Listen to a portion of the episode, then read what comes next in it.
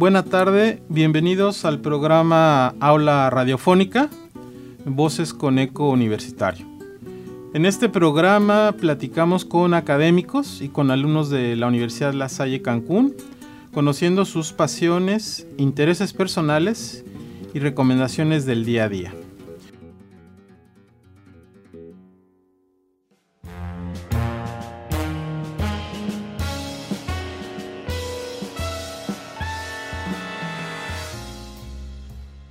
Esta tarde tenemos en el estudio a la maestra Edna eh, Mara Osornio Cifuentes y le agradezco que haya aceptado la invitación.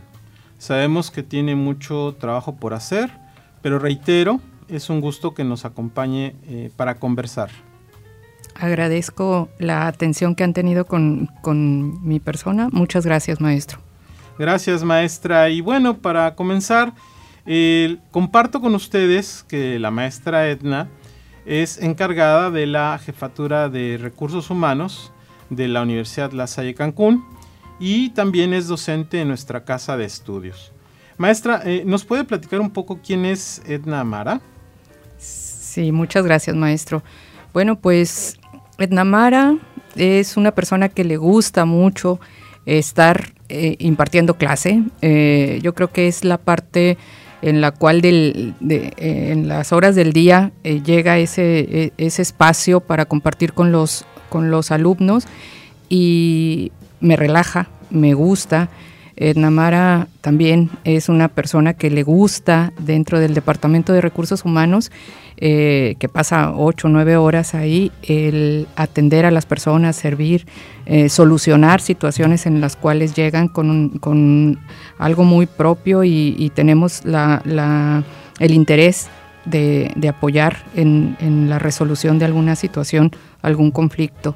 También le puedo decir que, pues, que soy eh, la hermana mayor de tres hermanas, de, tres personas, eh, eh, también que formo parte de, una familia de, pues de papá, mamá y, mis hermanas, que ya tengo sobrinos, que ya están en la universidad. Y entonces cuando veo a los estudiantes, pues veo mucho a, mis, a mis sobrinos con ellos, ¿no?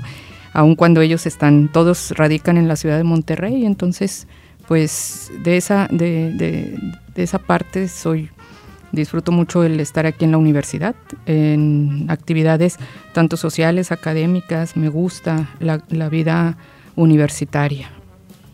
Muy bien, maestra. Y eh, ya que nos platica sobre estas tres, eh, digamos, eh, acciones, ¿no? A las que usted este, se sujeta, digamos, tanto emocional como profesionalmente, comenta el asunto de la familia. ¿Usted es de Monterrey, por lo que acaba de mencionar?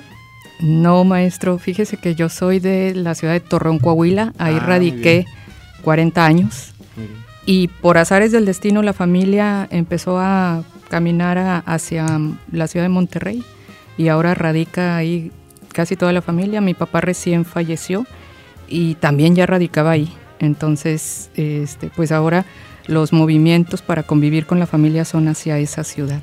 Ah, pues, pues gracias por, compartirnos esto y bueno, pues este eh, lamentamos mucho ¿no? lo que usted nos acaba de comentar sobre, sobre su papá. Gracias. Y eh, maestra, ¿cuál es la importancia del recurso humano al interior de las organizaciones o de las instituciones educativas desde su perspectiva, su experiencia y desde luego por el cargo que usted tiene en nuestra casa de estudios?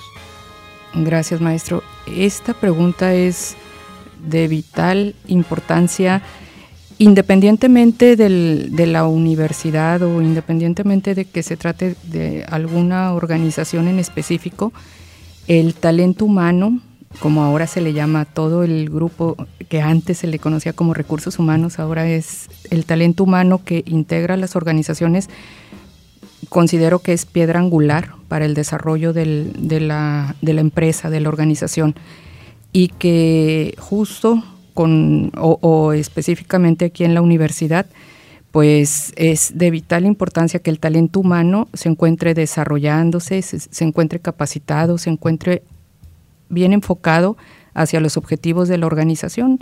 sea la universidad o sea cualquiera de las, de las empresas, organizaciones o instancias que, de las que se trate. Entonces el talento humano es de vital importancia para el desarrollo de las organizaciones.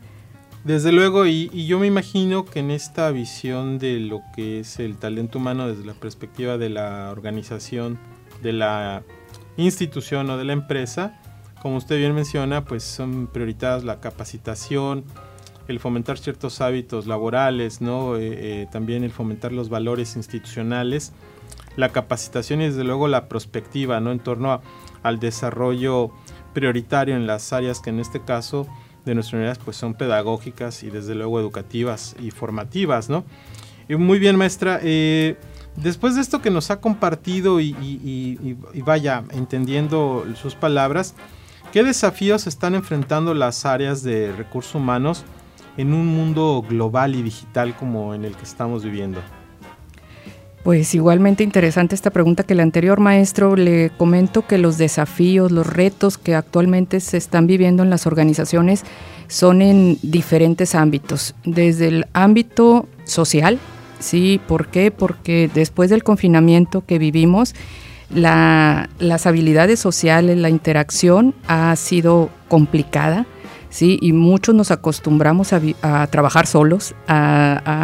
si antes era eh, eh, una situación complicada el aprender a trabajar en equipo, hoy es de vital importancia el retomar este, estas habilidades de trabajar en equipo. Por otro lado, también está el ámbito emocional.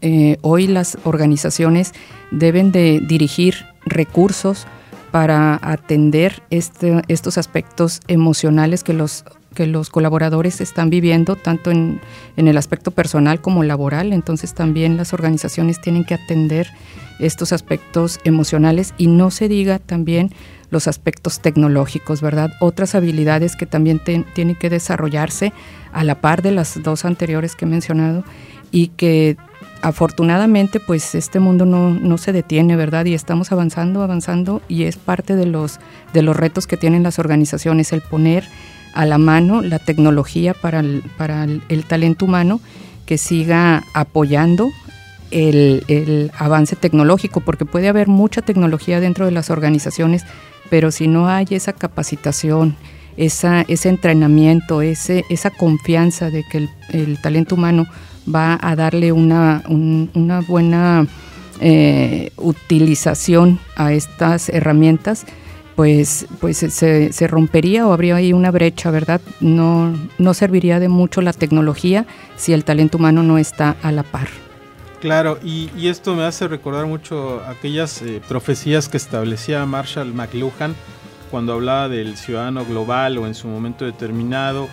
Algunos teóricos alemanes como Jürgen Habermas que establecían que el futuro de la identidad laboral, comercial, se podrían establecer a partir de estos vínculos de asociación a través de la tecnología, ¿no? Un mundo tecnificado, pero que también por otra parte irrumpe en una época en la que estamos frente a la inteligencia artificial, por ejemplo, a las inteligencias múltiples, estamos frente a cuestiones que tienen que ver con robótica, con e-commerce, con marketing digital, y muchas otras cosas más, ¿no? Que desde luego eh, van dando un sentido de amplitud a esta globalización que de repente también pareciera que hasta políticamente hablar de globalización es como algo fuera de lugar cuando en realidad es el síntoma y el sino en el que estamos este, transcurriendo, ¿no? Muy bien, eh, continuamos en aula radiofónica, voces con eco universitario y seguimos conversando con la maestra Edna Mara Osornio Cifuentes.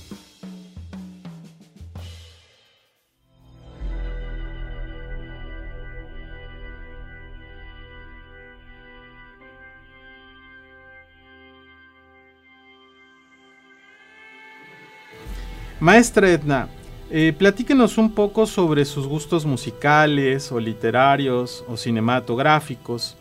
Eh, ¿Qué nos puede recomendar de lo que haya podido revisar en los últimos meses que le haya eh, gustado? Ah, caray.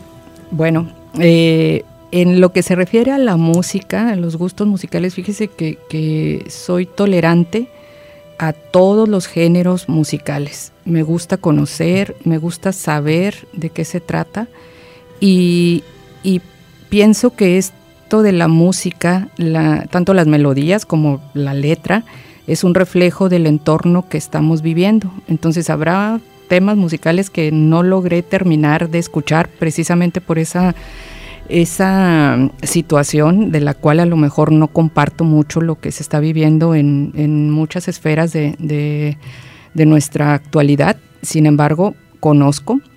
Me gusta mucho lo que sí puedo lograr este, escuchar. Me gusta la música antigua, los boleros. Me gusta la música antigua eh, que, que, tiene que ver, por ejemplo, específicamente con la Sonora Santanera. Me trae muy buenos recuerdos de mi infancia era parte de las melodías favoritas de mi papá y, nos las compartió desde siempre. Entonces, eh, la música antigua es, forma parte de mi vida y, yo creo que es de los gustos musicales más fuertes o más arraigados que tengo.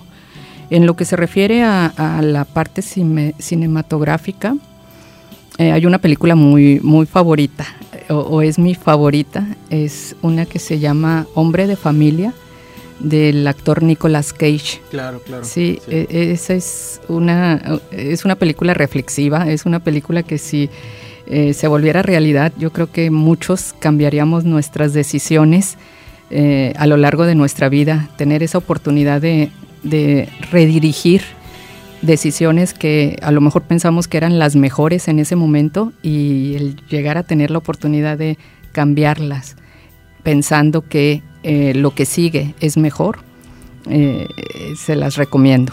esa película, una buena tarde, un sábado, un, sábado por la noche, pueden disfrutarla. Es una película altamente recomendable para disfrutarla con la familia. Y en lo que se refiere, ¿qué me falta, maestro? Eh, le comentaba si tenía alguna ah. recomendación para nosotros y para la comunidad sobre algo que haya leído o esté leyendo. Fíjese que, eso siempre se lo recomiendo a los alumnos, maestro. Eh, es un libro que considero debiéramos leer todos los que estamos eh, trabajando en equipo, que este, seamos líderes o no, pero es un libro que se llama Las 21 leyes irrefutables del liderazgo, de John Maxwell. Es el, ese libro nos da la oportunidad de tener un panorama en diferentes, en diferentes situaciones del impacto que tiene el liderazgo. Eh, cabe hacer mención que, John Maxwell es el gurú actual del liderazgo. Entonces eh, es, eh, es, recomendable considerarlo para cuando estamos teniendo la oportunidad de eh, ser líderes, eh, líderes dentro del aula, líderes eh, en un proyecto, líderes en, nuestro mismo trabajo. Entonces, se los recomiendo, maestro, eso, a usted y a, los, a las personas que nos estén escuchando. Muy bien, maestra. Y fíjese que ahora que hizo mención de todo este recorrido, pues yo creo que muchos de nosotros tenemos en nuestro soundtrack de vida a la Sonora Santanera por la razón casi siempre de nuestros abuelos, ¿no? Esto tiene una vocación de familia o por nuestros padres, ¿no? Sobre todo porque pues, la zona Santana eh, fue un grupo, eh, sobre todo el clásico, no el que actualmente por ahí eh, hace estas disputas incluso ah, legales, ¿no? Si no estamos hablando del clásico, pues tiene muchas canciones que son un soundtrack de, vida. Y cuando mencionaba lo de los boleros, pues muchos de nosotros, quizá los jóvenes de ahora, pues, evidentemente sí vean todo esto como antiguo, pero en realidad pues no lo es, ¿no? recordé mucho ahí de Gourmet, ¿no? Cuando cantaba con los Panchos, por ah, ejemplo que eran tríos de estos famosísimos, los, los tres haces, los tecolines y todos estos, que también los, la familia utilizaba mucho para eh, una serenata, para el, cumpleaños de la mamá o de la hija, ¿no? En una también posición muy particular. La película que usted dice es muy interesante, desde luego eh, Nicolas Cage es un actor infalible de, de Hollywood. Y este libro que usted sugiere tiene, eh, me imagino, y habla de lo que es la mecánica y la dinámica de los grupos, ¿verdad? En, equipo y el trabajo, ¿verdad? Es correcto, y el impacto que tienen las decisiones de quienes están fungiendo como líderes, ¿verdad? Muchas veces eh, está la situación de que creo yo que este proyecto puede desarrollar más allá y, perdemos de vista algunos aspectos en los cuales a lo mejor es un proyecto que no da más para allá, como pensábamos en un momento dado, y, tenemos que estar muy conscientes que, tiene sus límites y, como se, conoce, ¿verdad?, este, este término, pues se puede llegar al nivel de incompetencia y no tener un resultado tan, tan esperado, ¿verdad? Eh, entonces sí, sí es recomendable en ese sentido, maestro, el, el, hecho de combinarlo con proyectos personales, combinarlo con proyectos profesionales y eh, el reflexionar acerca de, de, lo que es el liderazgo actualmente. Sí, porque de repente también tenemos el gran problema que hay una malversación sobre la idea de lo que es el liderazgo, ¿no? Entonces no tiene una fundamentación y no está atribuido eh, pues alguna obra como la que usted acaba ahora de sugerirnos, ¿no? Sí, gracias. Muchas gracias, maestra. Y bueno, eh, ¿hay alguna actividad que usted alguna vez haya querido hacer y, y que no, no, lo haya podido realizar por, por alguna razón? Sí, maestro, sí hay una actividad que todavía no he podido lograr y es el, ojalá me, se den las condiciones para que eh, pueda llegar a ser un, eh, concretar el proyecto de tener un refugio para perros eh, abandonados. Me gustaría mucho el, ser aportadora de, esta, de este problema, que, que, es un problema social y un problema también de, un, de humanidad hacia los animalitos. Sí, me parece que es bien interesante esto que usted acaba de comentar, sobre todo porque vivimos una época en donde la crueldad, la violencia, la irresponsabilidad y la falta de humanismo en la perspectiva y en la visión hacia el cuidado y la atención de los animales lleva a muchas personas de manera irresponsable a abandonarlos, castigarlos, esconderlos o inclusive tenerlos como si fueran eh, bestias ¿no? de, de, de, cuidado cuando en realidad no, no, son así porque son seres vivos que requieren un, un cuidado especial. Fíjese que ahí tenemos una coincidencia porque a mí también siempre me ha interesado en, en algún momento poder tener alguna asociación. Pues igual más adelante podemos este, unir platicar esfuerzos. y unir esfuerzos y hacemos una asociación muy grande para, para salvar este, a, animales y, y, apoyar también a gente, ¿no? Que, que pues luego ya no pueda tenerlos, pero pues entonces que no los abandonen, ¿no? Es y, correcto. Como por ejemplo aquí hay una historia de un perrito que creo que se anda haciendo una campaña para ayudarle, ¿no? Y creo que ella vive aquí, no sé cómo se llama. Sí, se llama Canelo. Ah, Canelo. Se llama ¿no? Canelo. Ok, pues ojalá que se logren los esfuerzos económicos que se están este, planteando en la, pues en la colecta, ¿no? Con los alumnos que son los que están llevando como, eh, digamos, eh, la batuta, ¿no? De esta iniciativa. Y bueno, pues para finalizar, maestra, eh, ¿qué consejos usted eh, puede darle a los alumnos eh, universitarios, verdad, de, nuestra casa de estudios?